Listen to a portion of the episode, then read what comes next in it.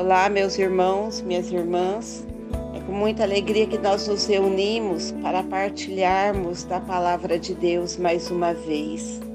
O meu nome é Rose, pertenço ao grupo de oração Restaurados nas Chagas de Cristo. Nós somos lá da Capela São Pedro, no Jardim Maracanã, Paróquia Menino Jesus de Praga. Eu convido você a meditar comigo a palavra que está no Evangelho de João, no capítulo 4. Nós vamos do versículo 1 até o versículo 29. Uma palavra muito conhecida, a palavra da Samaritana, mas hoje Deus vem falar conosco através dessa palavra. Você pode acompanhar comigo João, capítulo 4 versículo de 1 ao 29. E a palavra diz assim: O Senhor soube que os fariseus tinham ouvido dizer que ele recrutava e batizava mais discípulos que João, se bem que não era Jesus quem batizava, mas os seus discípulos. Deixou a Judéia e voltou para a Galiléia. Ora, devia passar por Samaria. Chegou, pois, a uma localidade da Samaria, chamada Sicar, junto das terras de Jacó, dera seu filho José. Ali havia o poço de Jacó. E Jesus, fatigado da viagem, sentou-se à beira do poço. Era por volta do meio-dia. Veio uma mulher da Samaria tirar água. Pediu-lhe Jesus: Dai-me de beber, pois os discípulos tinham ido à cidade comprar mantimentos. Aquela samaritana lhe disse: Sendo tu judeu, como pedes de beber a mim, que sou samaritana? Pois os judeus não se comunicavam com os samaritanos. Respondeu-lhe Jesus: Se conhecesses o dom de Deus e quem é que te diz, dá-me de beber, certamente lhe pedirias tu mesma e ele te daria uma água viva. A mulher replicou: Senhor, não tens com que tirá-la, e o poço é fundo. De onde tens, pois, essa água viva? És porventura maior que o nosso pai Jacó, que nos deu este poço, do qual ele mesmo bebeu, e também os seus filhos e os seus rebanhos? Respondeu-lhe Jesus: Todo aquele que beber desta água tornará a ter sede mas o que beber da água que eu lhe der, jamais terá sede. Mas a água que eu lhe der virá a ser nele fonte de água viva que jorrará até a vida eterna. A mulher suplicou: Senhor, dai-me dessa água, para eu já não ter sede nem vir aqui tirá-la.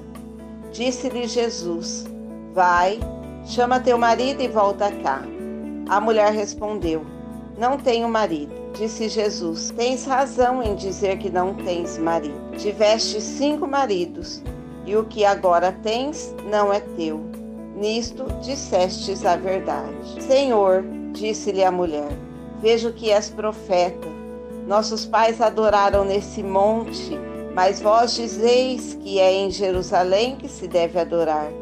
Jesus respondeu: Mulher, acredita-me Vem a hora em que não adorareis o Pai, nem neste monte, nem em Jerusalém. Vós adorais o que não conheceis, nós adoramos o que conhecemos, porque a salvação vem dos judeus.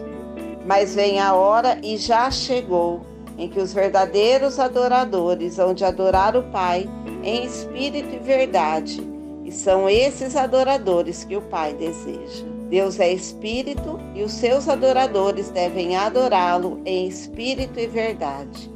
Respondeu a mulher: Sei que deve vir o Messias, que se chama Cristo. Quando, pois, vier, ele nos fará conhecer todas as coisas. Disse-lhe Jesus: Sou eu quem fala contigo.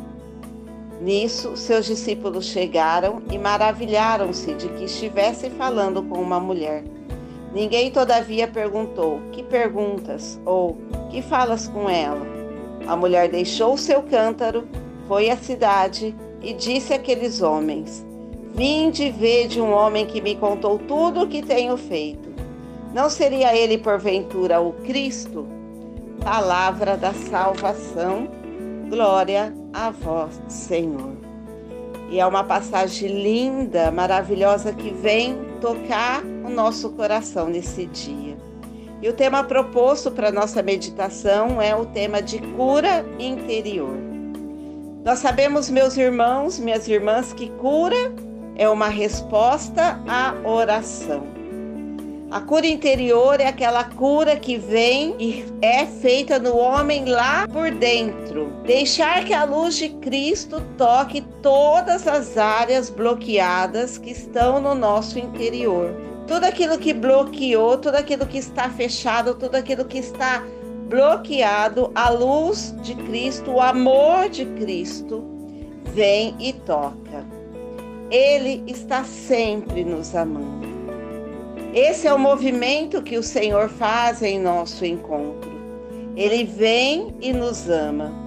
Mas é muito difícil experimentarmos esse amor do Senhor se nós mantermos a barreira dentro de nós, se nós mantermos essas áreas todas bloqueadas. Nós sabemos que durante toda a nossa história de vida, durante toda a nossa trajetória, nós vamos reprimindo muitos sentimentos. Aquela expressão popular que existe e que muita gente já ouviu falar, que é engolir sapo.